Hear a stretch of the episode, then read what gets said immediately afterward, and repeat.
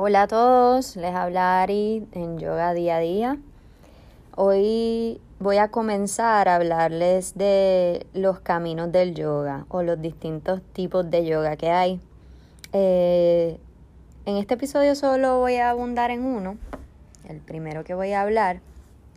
Eh, pero antes que nada, les comento que el yoga es una de las seis escuelas de pensamiento filosófico de la India y provee sistemas prácticos y teóricos para la meta que nos propone, que es unir el ser individual con el ser supremo, o sea, nosotros con Dios o nuestra energía con la energía de todos los seres.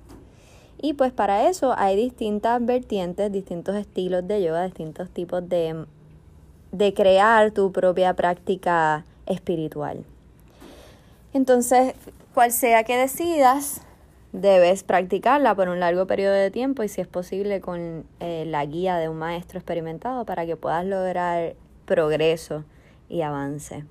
Si decidieras, por ejemplo, practicar muchas de esas estilos o caminos del yoga, esto se conoce como hasta o purna yoga, que es cuando combinas varias prácticas espirituales para hacer tu propia práctica personal. Entonces, el primer camino que voy a mencionar es el Raya Yoga, R-A-J-A Yoga. Raya en sánscrito significa real o realeza. Y en este tipo de yoga se logra la meta bajo el dominio de la mente y el control de los sentidos. Un perfecto ejemplo y una guía que puedes utilizar si decides eh, indagar o profundizar en este, en este camino del yoga es el libro Los Yoga Sutras de Patanjali. Lo había mencionado en el episodio anterior. Es uno de los de las grandes influencias en el yoga que conocemos hoy, ya que este libro va por eh, por capítulos, va por pasos, diciéndote las instrucciones o las maneras de controlar la mente y llegar a un estado de meditación y samadhi. Así que, además de realizar las posturas, pues se debe trabajar en la mente y en todo lo que es controlar los sentidos, o sea, que los sentidos no te controlen a ti. Y se pueden hacer pequeñas prácticas diarias para esto, ya sea como que no dejar que los cravings te ganen, o sea, como que pues tú sabes que no debes comer eso, pero quieres comerlo, pero ¿quién gana? ¿El cuerpo, la mente o ganas tú y dices, no, no voy a comer eso? Pues ya ahí estás haciendo raya yoga. Lo mismo, vivir para satisfacer tu deseo sexual, todo el tiempo estás pensando en sexo, todo lo que quieres hacer es sexo. Si no tienes sexo, no estás feliz y siempre tienes que convertir las cosas en una en un, significado sexual, pues no. Ir trabajando, ¿verdad? poco a poco en cambiar esa manera de pensar y no hacerle tanto caso al cuerpo y valorar otras cosas más que simplemente lo sexual. Esos son pequeños cambios que también se pueden ver como este tipo de yoga, raya yoga.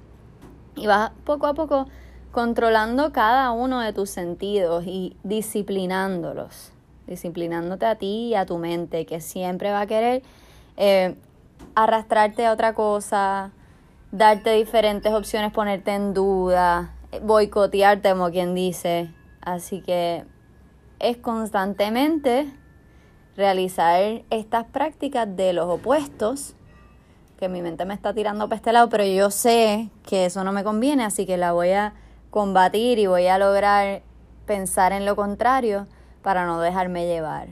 Y entonces que seas tú el o la que está en control y no los sentidos ni la mente. Para esto obviamente ayudan técnicas de respiración y técnicas de visualización y meditación.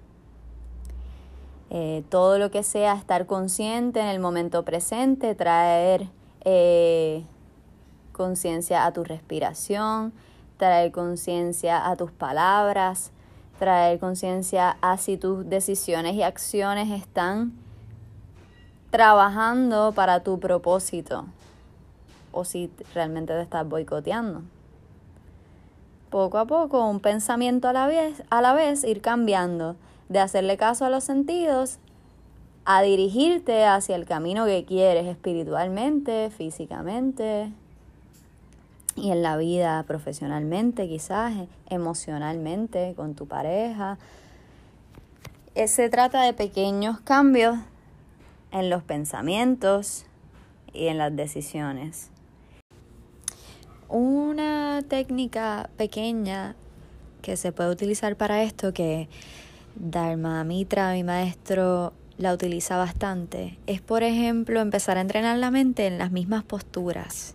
Cuando los sentidos te empiezan a decir que, que tiene un poco de dolor o incomodidad o que está sudando mucho, que quiere salirse de la postura, pues cambiar la mente a concentración en la intención y en, en el entrecejo, traer toda tu atención a ese punto que es uno de los puntos más importantes para empezar a crear ese poder mental de controlar los sentidos.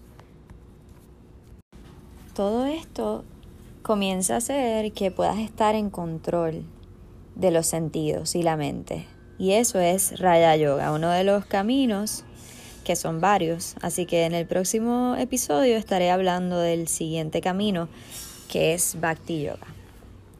Gracias por escuchar yoga día a día.